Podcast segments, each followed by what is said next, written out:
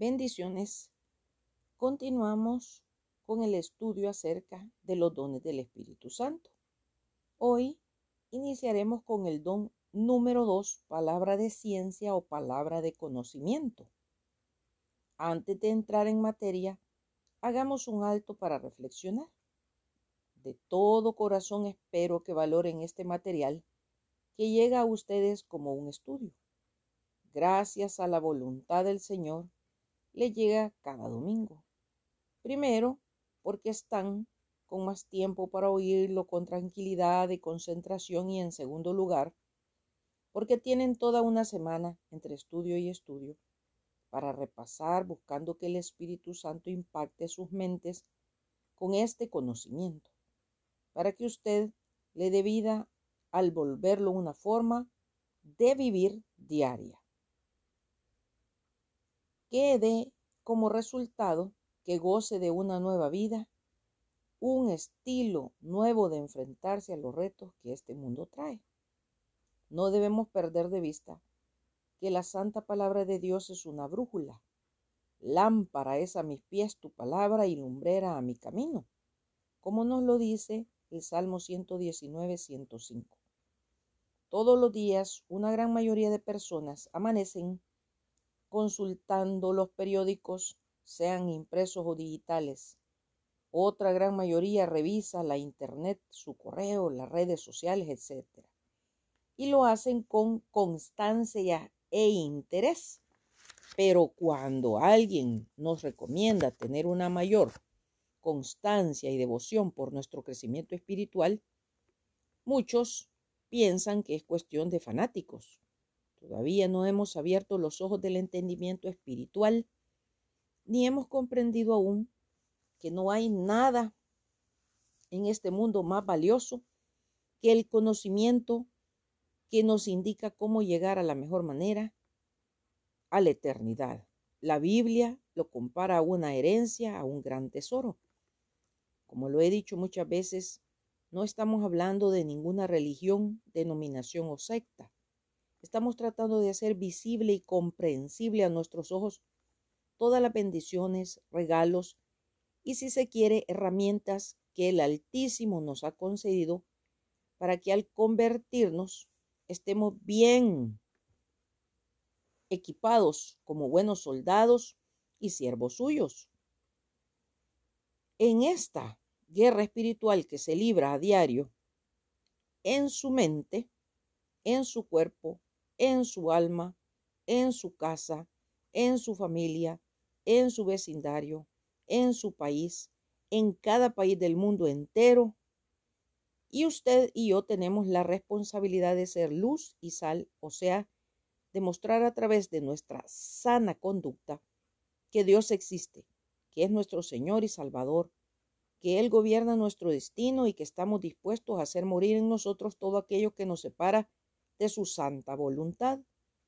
Y no es cosa de hacernos los desentendidos de este glorioso llamado, o pensar que es cosa de sacerdotes, pastores o líderes espirituales. ¿Qué nos dice el Señor en primera Tesalonicenses 4:3 y 5 del 12 al 24? Pues la voluntad de Dios es vuestra santificación. Os rogamos, hermanos, que reconozcáis a los que trabajan entre vosotros y os presiden en el Señor y os amonestan, y que los tengáis en mucha estima y amor por causa de su obra. Tened paz entre vosotros. También os rogamos, hermanos, que amonestéis a los ociosos, que alentéis a los de poco ánimo, que sostengáis a los débiles, que seáis pacientes para con todos. Mirad que ninguno pague a otro mal por mal. Antes, seguid siempre lo bueno unos con otros y para con todos. Estad siempre gozosos, orad sin cesar, dad gracias en todo porque esta es la voluntad de Dios para vosotros en Cristo Jesús. No apaguéis al Espíritu, no menospreciéis las profecías, examinadlo todo, retened lo bueno absteneos de toda especie de mal, y el mismo Dios de paz os santifique por completo, y todo vuestro ser, espíritu, alma y cuerpo, sea guardado irreprensible para la venida de nuestro Señor Jesucristo. Fiel es el que os llama, el cual también lo hará. Entrando ya en materia, ¿cuál es la diferencia entre la sabiduría y la ciencia?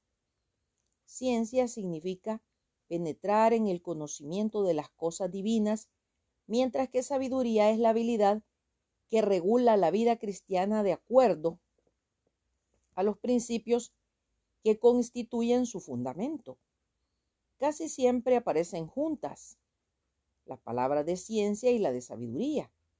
Aquella parece indicar ciencia en sí misma, mientras que ésta parece manifestar también ciencia, pero expresada en acción. Ciencia significa conocimiento, saber. El término palabra se deriva del griego logos. Logos significa la materia de, el sujeto de, la esencia de. La palabra de conocimiento, por tanto, es una expresión de conocimiento. Pero del conocimiento de quién? Debemos recordar que todos los dones del Espíritu son del Espíritu o por el Espíritu Santo. La palabra de conocimiento es dada por el mismo Espíritu que dio la palabra de sabiduría, el Espíritu Santo. Él es la tercera persona de la deidad. Tiene acceso a todos los vastos tesoros del conocimiento. Una palabra del latín describe cuánto conocimiento tiene Dios. Es la palabra omnisciente. Esta, a su vez, se deriva de dos términos, omni, que significa todo, y sin, que significa conocimiento, saber. Al unir los dos términos queda la palabra compuesta que significa todo conocimiento. Por lo tanto, decimos que Dios todo lo sabe. Ahora bien, a través de la palabra de conocimiento, el Espíritu Santo capacita al creyente para expresar un poco del conocimiento ilimitado de Dios. O sea, Dios hace que el creyente diga lo que éste no sabe por el uso de sus propias habilidades. El Espíritu Santo le da la palabra que debe expresar. Veamos ejemplos de cómo los hombres fueron llenos del Espíritu y cómo se registraron manifestaciones de la palabra de conocimiento en todo el libro de los Hechos de los Apóstoles. Se destacan muchas de estas manifestaciones.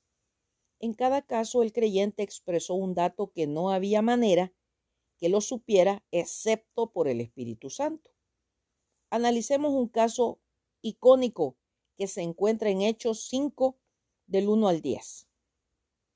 Pero cierto hombre llamado Anarías, con Zafira su mujer, vendió una heredad y sustrajo del precio, sabiéndolo también su mujer, y trayendo solo una parte, la puso a los pies de los apóstoles y dijo, Pedro, Ananías, ¿por qué llenó Satanás tu corazón para que mintieses al Espíritu Santo y sustrajeses del precio de la heredad?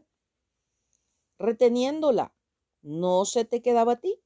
Y vendida, ¿no estaba en tu poder? ¿Por qué pusiste esto en tu corazón? No has mentido a los hombres, sino a Dios. Al oír Ananías estas palabras, cayó y expiró. Y vino un gran temor sobre todos los que lo oyeron, y levantándose los jóvenes, lo envolvieron y sacándolo, lo sepultaron.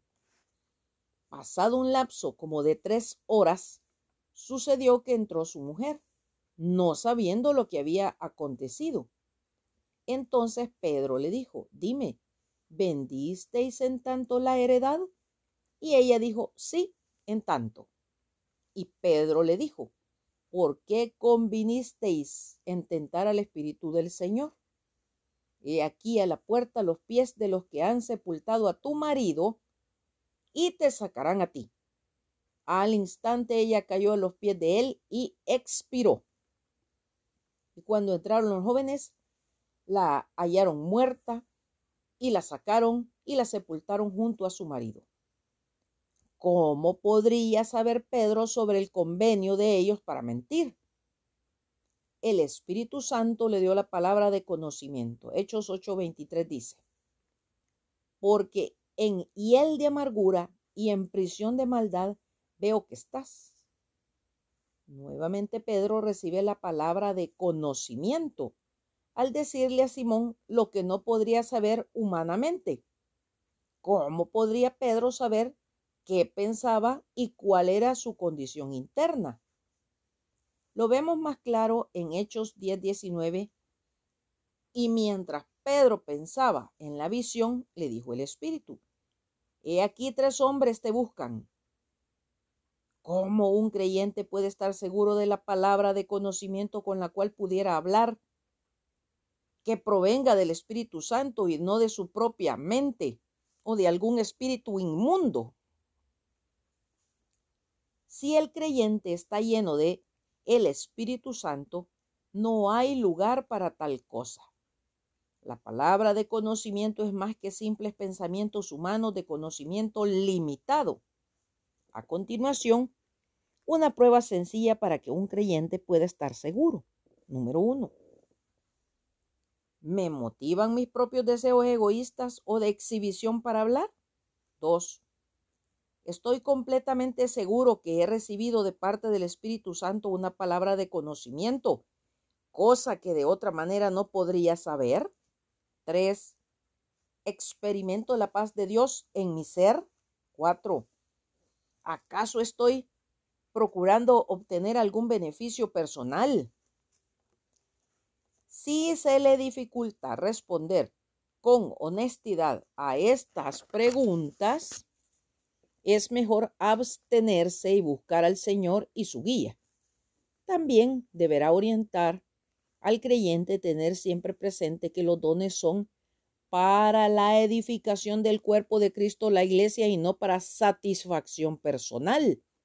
Además, debe saber que la palabra de sabiduría y la palabra de conocimiento a menudo se manifiestan juntas, pero quizá ésta se manifieste antes.